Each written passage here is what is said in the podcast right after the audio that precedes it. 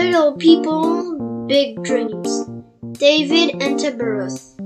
Written by Maria Isabel Sanchez Vegara, illustrated by Mikyo Noh.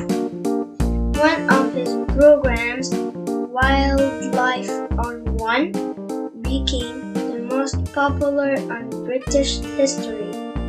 It was a brilliant show about biology that united audience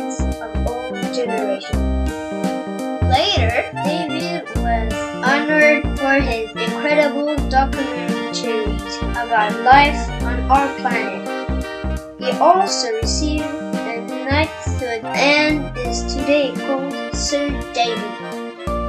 Many animals and plants were named after him. A rare butterfly, a snail, a spider, even a carnivorous plant. Still, today, David cares about the natural world.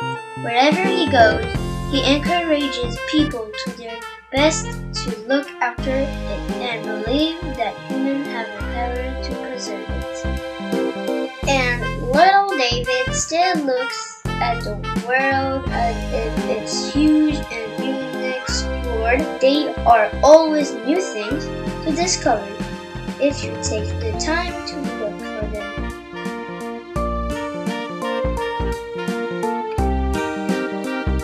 The end.